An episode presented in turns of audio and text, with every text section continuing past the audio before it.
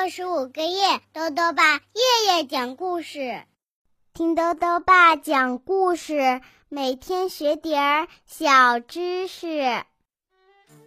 亲爱的各位小围兜，又到了豆豆爸讲故事的时间了。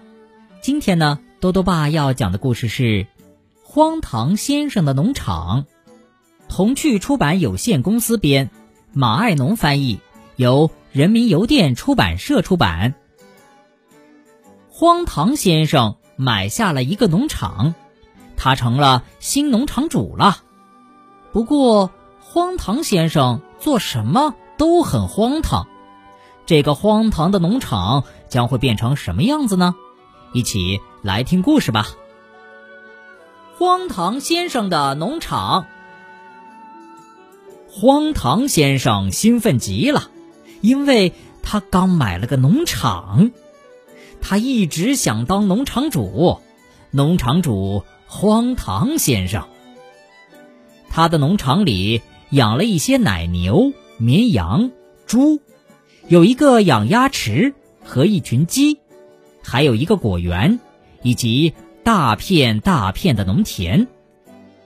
唯一的问题是，荒唐先生不知道怎么当农场主，他完全没有头绪。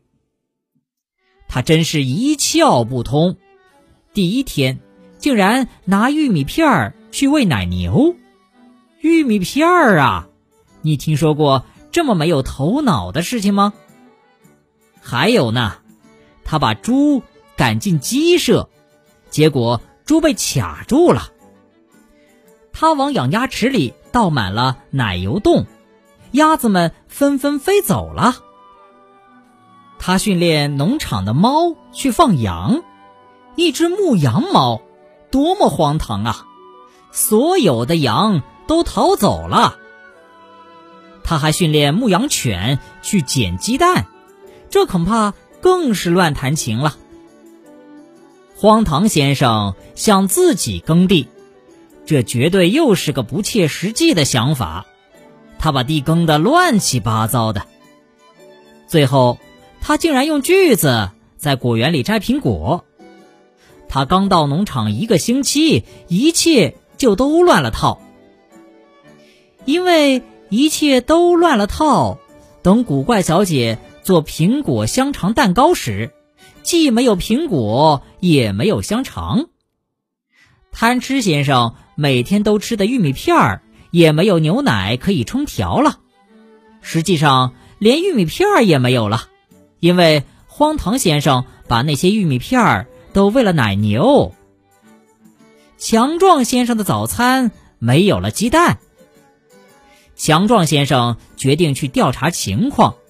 他从镇上走到农场，花的时间比往常多。因为早餐没像平时那样吃到鸡蛋，他感觉力气不足。你可以说这是缺蛋闹的。走到山顶的农场门口，他发现了荒唐先生，准确的说是农场主荒唐先生，正在欣赏他的大片田地，别提他有多得意了。嗯，这就说明了一切。强壮先生叹了一口气，立刻开始收拾残局。首先，他捡起一些鸡蛋给自己当早餐。强壮先生的一顿丰盛早餐需要不少鸡蛋呐。他恢复了力气，立刻把猪赶回了猪圈。他安排挑剔先生去耕地，耕出的田垄又整齐又漂亮。他喂奶牛吃干草，他叫整洁小姐给果园又栽上了苹果树，一排排的栽得整整齐齐。然后。他把所有的羊都运回了他们的小牧场。他还安排贪吃先生清空了养鸭池里的奶油洞，一切都恢复成了应有的样子。突然，他听见篱笆的另外一边传来一声大喊：“出界！”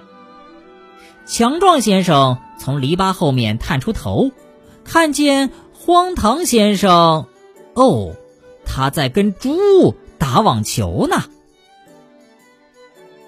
好了，小围兜，今天的故事到这里呀就讲完了。最后呢，又到了我们的小知识环节。今天啊，豆豆爸要讲的问题是：草莓的种子在哪里？豆豆爸告诉你呀，苹果的种子在果核里，橘子的种子在果肉里，而草莓的种子很特殊，它们的种子啊就长在果肉的表面，也就是我们看到的那一粒粒小芝麻了。豆豆爸还想问问小围兜，看到荒唐先生和猪打网球，你觉得强壮先生会怎么做呢？如果想要告诉豆豆爸，就到微信里来留言吧。要记得豆豆爸的公众号哦，查询“豆豆爸讲故事”这六个字就能找到了。